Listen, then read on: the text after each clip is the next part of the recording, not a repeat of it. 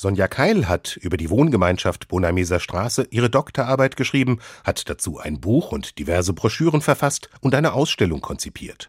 Der besonderen Gemeinschaft am Rand des Stadtteils Eschersheim zu mehr Anerkennung zu verhelfen, ist für die Soziologin eine Art Lebensaufgabe geworden, weil sie festgestellt hat, dass diese Welt der Reisenden, der Schausteller, der Artisten eben kaum bekannt ist und dass es wichtig ist, dass wir hier in unserer Kultur wieder mehr darüber lernen. Denn die Bewohner der Anlage, die 1953 als Abstellplatz für Wohnwagen geschaffen wurde, haben ihre eigenen Gepflogenheiten und Besonderheiten. Und, auch das hat Sonja Keil gelernt, sie verfügen über einen Erfahrungsschatz, der einmalig ist und von Generation zu Generation weitergegeben wird. Als ich mit dieser besonderen Lebenswelt im Rahmen meiner Tätigkeit hier in Frankfurt in Kontakt kam, das war dann eine ganz spannende Reise, mehr zu erfahren zu dieser Lebenswelt. Möglich war das, weil der Sozialwissenschaftlerin Türen und Herzen geöffnet wurden.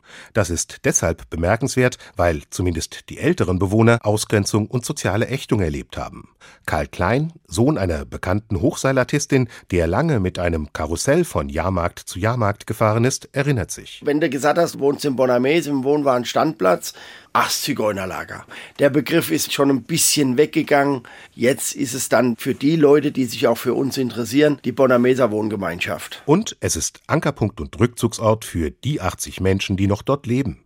Einst waren es an die tausend, und sie waren nicht freiwillig gekommen, erzählt Adi Fletterer, Spross einer alten Artistenfamilie. Unsere Eltern sind eigentlich von ihren angestammten Plätzen deportiert worden dahin. Die wollten eigentlich gar nicht dahin. Wir fühlen uns jetzt da wohl, schon seit Jahrzehnten.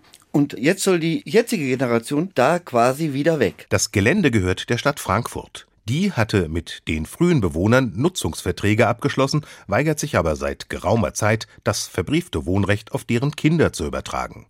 Es ist eine Vertreibung auf Raten und Soziologin Sonja Keil hält dagegen. Als Verbündete dieser Hüter eines alten Schatzes, dass dieses Stadtgebiet eben die Akzeptanz erhält wie alle anderen Stadtgebiete auch.